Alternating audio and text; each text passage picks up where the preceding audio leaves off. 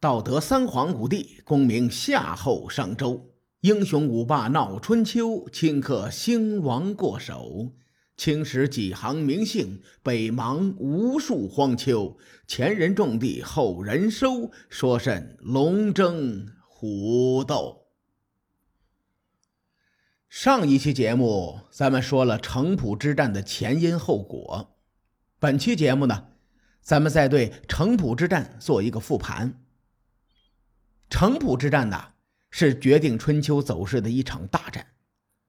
咱们跳出战场再去看这场战争，你就会发现，战争它就是政治的延伸呐。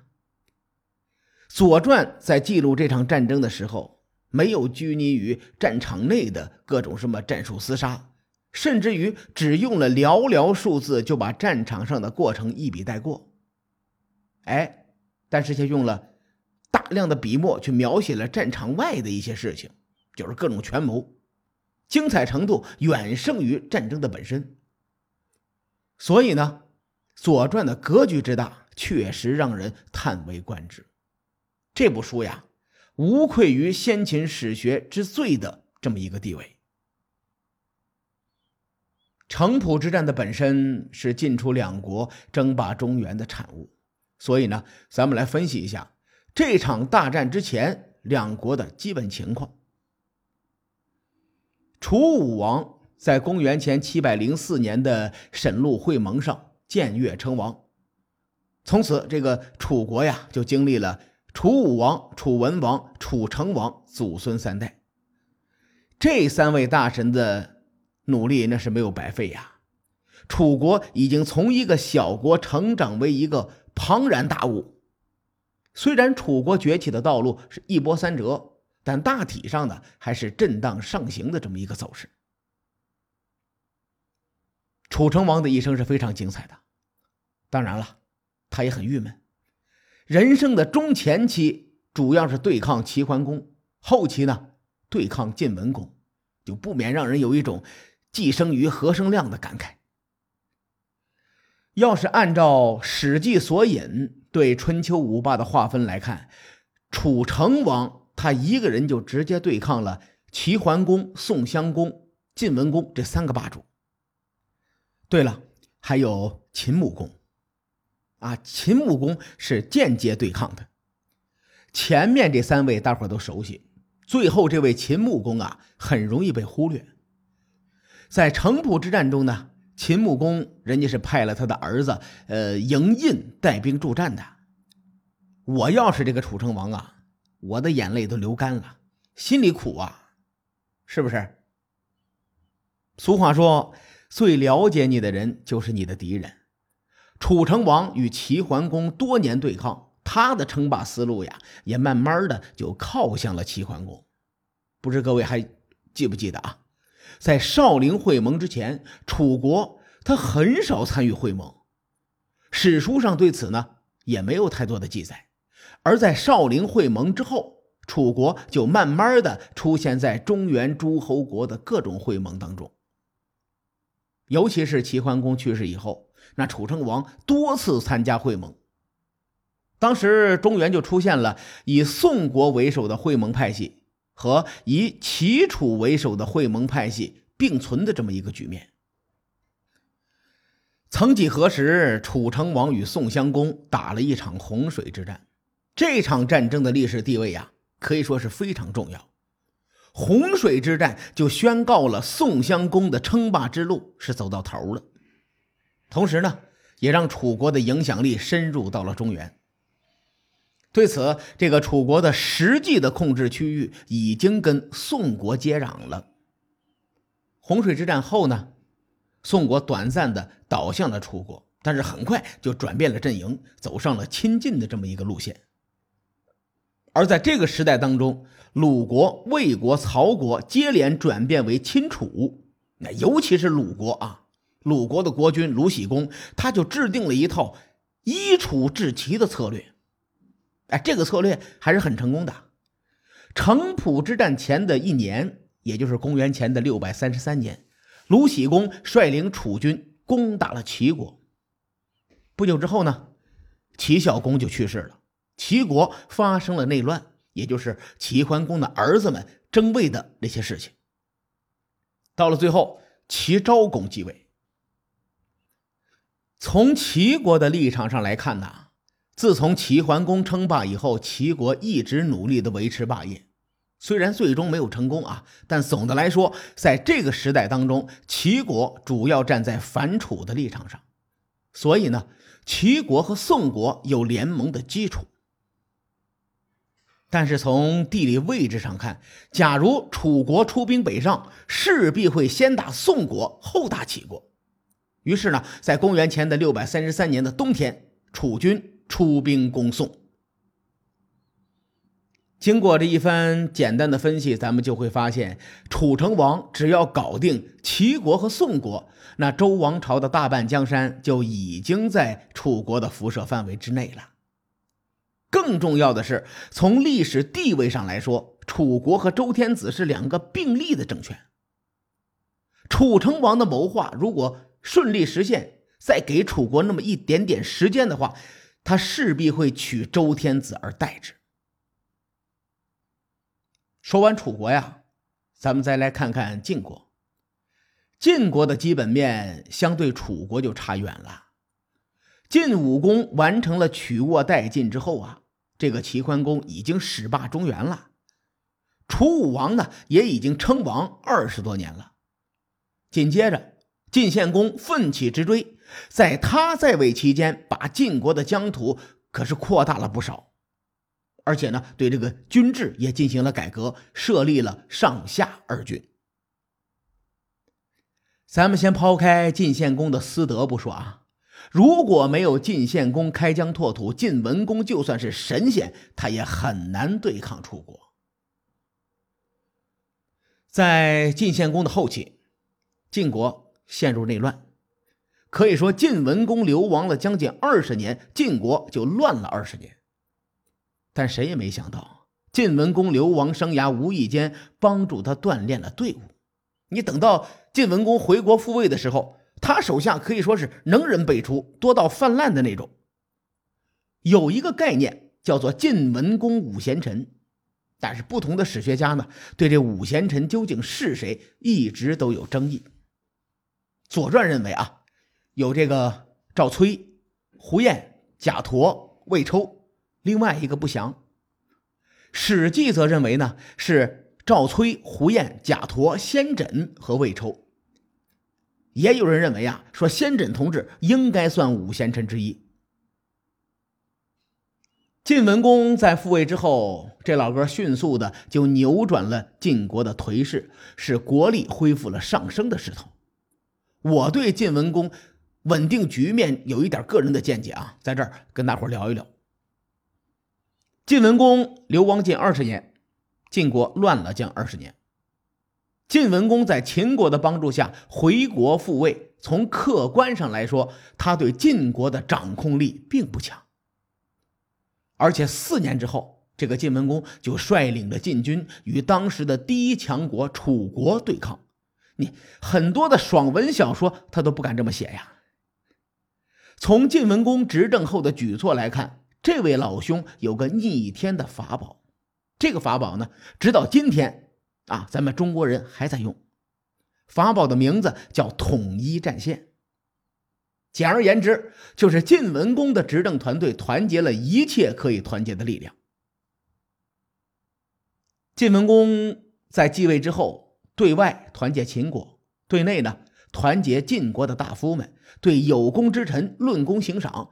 对有才之人破格提拔，他还设立了六亲制度啊，一共有十一个氏族轮流来担任六亲的官职。列位，你想啊，这么多人站在晋文公的身后，他很快就把晋国的内部打造成了一块铁板。同时呢，晋文公也毫不手软的打击一切不能团结的力量。你比如。阴谋火烧宫殿的吕生和西瑞等等这些人，在城濮之战中有两次统战思想的影子。等一会儿咱们再说。晋楚两国的基本盘说完了之后啊，咱们一对比就能直观的感受到，楚国确实比晋国要强，而且强的不少。很多人说城濮之战的时候，晋军以少胜多，这个观点我不是太认可。我认为从战略层面上来讲，晋国是以弱胜强。战前实力对比完之后，咱们回归战场，再来回顾一下城濮之战。在公元前六百三十三年的冬天，楚成王迈出了争霸的最后一步，楚军北上围困宋都商丘。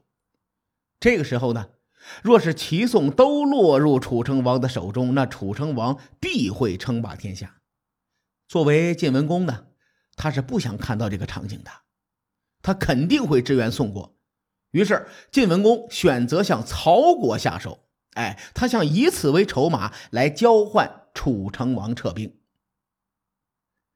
魏国是晋军伐曹的必经之路，晋文公向魏国借道，结果人家没有答应。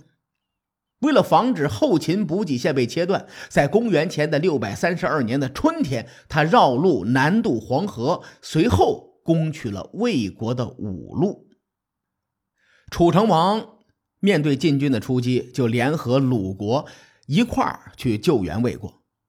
鲁国的国君鲁喜公却临阵逃脱，他先杀了派去支援魏国的鲁国大夫公子买，然后呢，两头讨好晋楚双方，那楚成王分兵救援魏国的行动就彻底失败了。有句话怎么说的？不怕狼一样的对手，就怕猪一样的队友啊！晋楚两国第一次交锋以晋军获胜而告终，楚成王不甘示弱呀，就命子玉强攻宋国，希望以这种方式打开楚国北上救援魏国的通道。晋文公搞定魏国之后，强攻曹国，一来呢，剪除这个楚国的党羽。二来就是逼楚国撤兵。到了公元前六百三十二年的三月初十，晋文公攻破曹都城门，活捉了曹共公。不久之后，曹国告急的消息就传到了晋军的军营当中。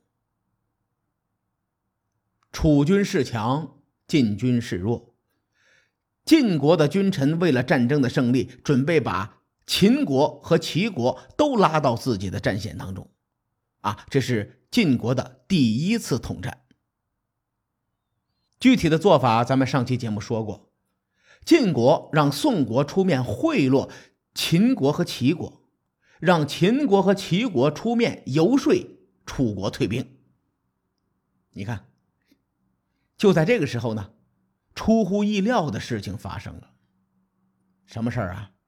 楚成王不愿和晋文公对抗。他下令让申叔从谷地撤兵，让子玉从宋国撤兵，由此呢就引发了楚国的内讧。然而，这个子玉同志啊一意孤行，他不愿意撤兵。楚成王一怒之下就回师申地，只派了少数的兵力来增援子玉，这就为子玉战败埋下了一个伏笔。关于楚成王与子玉的内讧，其实原因挺复杂的。咱们在这儿呢，先挖个坑啊，以后慢慢填。子玉也曾有过一番权谋的算计，他派人让晋文公交出魏国和曹国这两个筹码相应的呢，哎，来换取楚军撤离宋国。这个计谋可以说直击晋文公的要害呀，让晋文公左右为难。因为晋文公这次出兵中原，打的旗号是解宋国之围。如今子玉给出了解决方案，晋文公同意吧，自己到手的好处就得让出去；不同意吧，晋文公的人设就崩塌了，而且宋国、魏国、曹国都会怨恨晋国。先轸同志再一次用统战思想来了个将计就计。他先暗中向曹国和魏国许诺，来换取他们和楚国决裂，也别跟他玩了。随后呢，将晋国攻占的曹国和魏国的土地就分了一部分给宋国，来拉拢宋国。借花献佛呀！最后呢，先轸还扣留了子玉的使者苑春，以此来激怒子玉。复盘到这儿，其实战略形势已经转变了。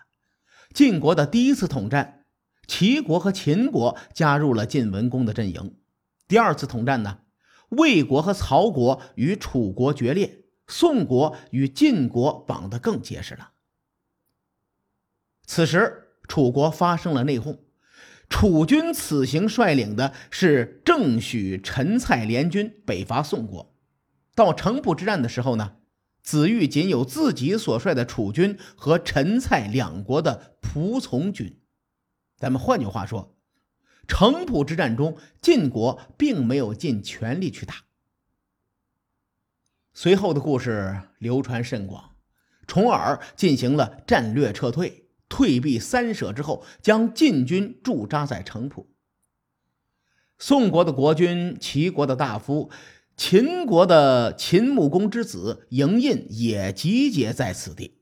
双方呢，这场大战以晋军大获全胜而告终。